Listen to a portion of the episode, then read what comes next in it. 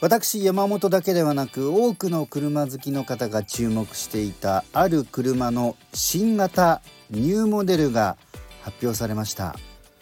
ドイツのメーカーが1月25日に発表したものなんですけれども車両の画像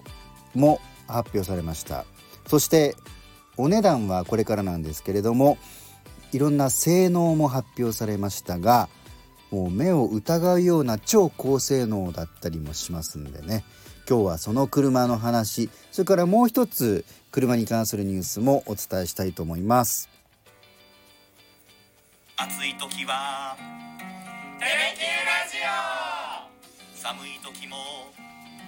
テレキューラジオ。家でも外でもどこでも聞ける。ちょうどいいぬくもりテレ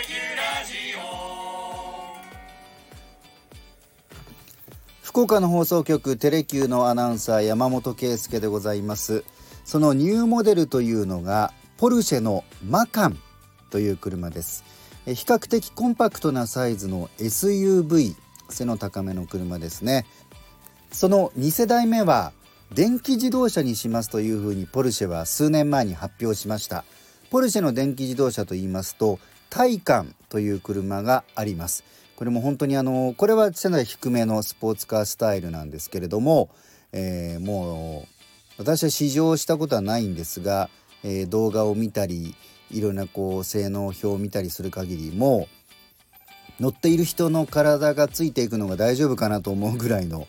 高性能なんですけれどもね。特にあの電気自動車っていうのはエンジンと比べてもうすぐに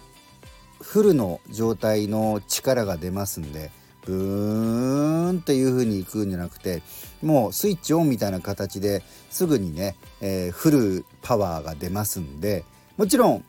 それだとあのどっか飛んでいってしまう可能性もありますからコンピューターで制御はして抑えるわけなんですけれどもでもやはりその出だしの良さっていうところが各社の電気自動車のまあ魅力売りの一つでもあるわけですね。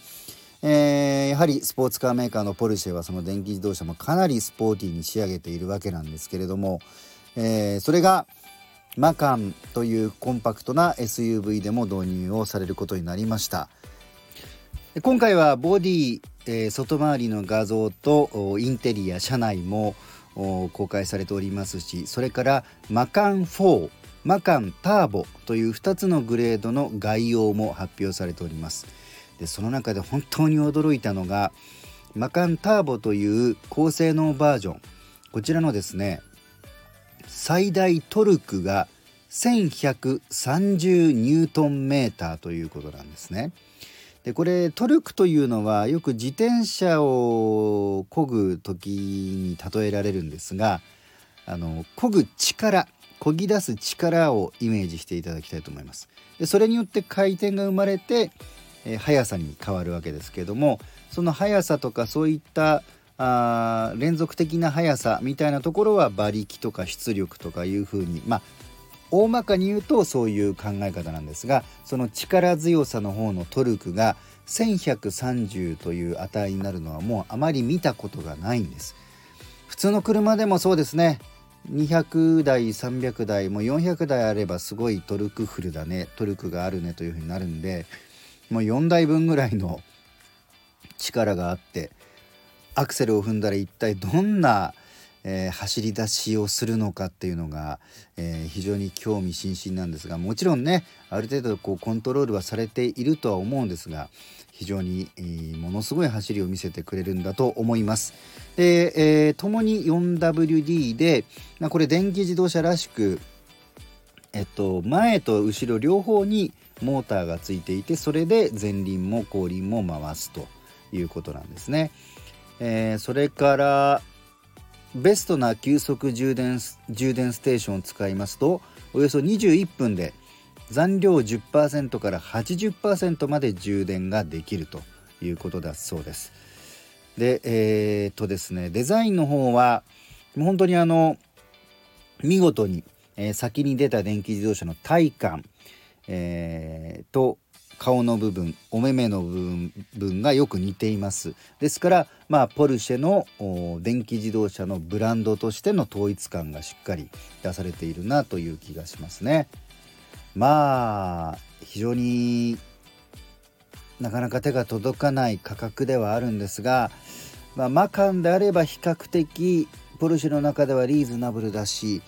まあ中古車になっていったらなんとか手が届くのかなというような夢も抱きながらこの新型電気自動車として生まれ変わるポルシェマカンハンドルを握ってみたいなというふうに思います。そして新しいニュースをもう一つ。ホンダとアメリカのゼネラルモーターズは今年日本とアメリカで発売する予定の燃料電池車に搭載する次世代の燃料電池システムの量産を始めたそうです。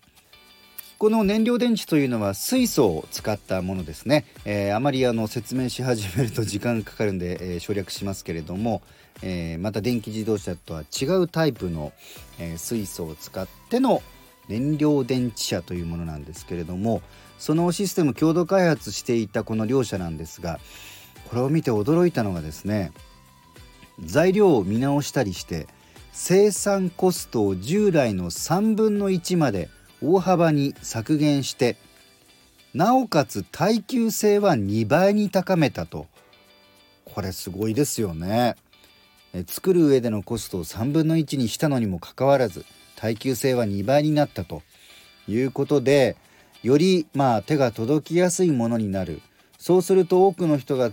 手にするようになると、まあ、価格も抑えられる。そうなると、えー、水素エネルギーを入れる、まあ、スタンドステーションが増えていくということになります。まあ世界いろんな条件の場所がありますから電気自動車だけということではなくてねやはり水素を使ったものあるいはエンジンのもっともっと改良したものそういうことで CO2 削減脱炭素っていうものを実現していく必要が、まあ、素人ながらやはりそのいろんなものを組み合わせることが必要なのではないかなと私は思いますのでこの大幅生産コスト削減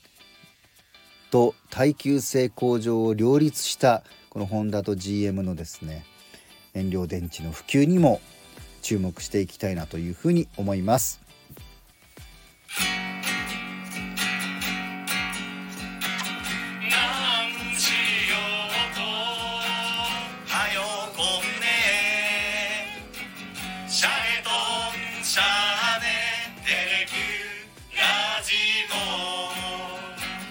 Once in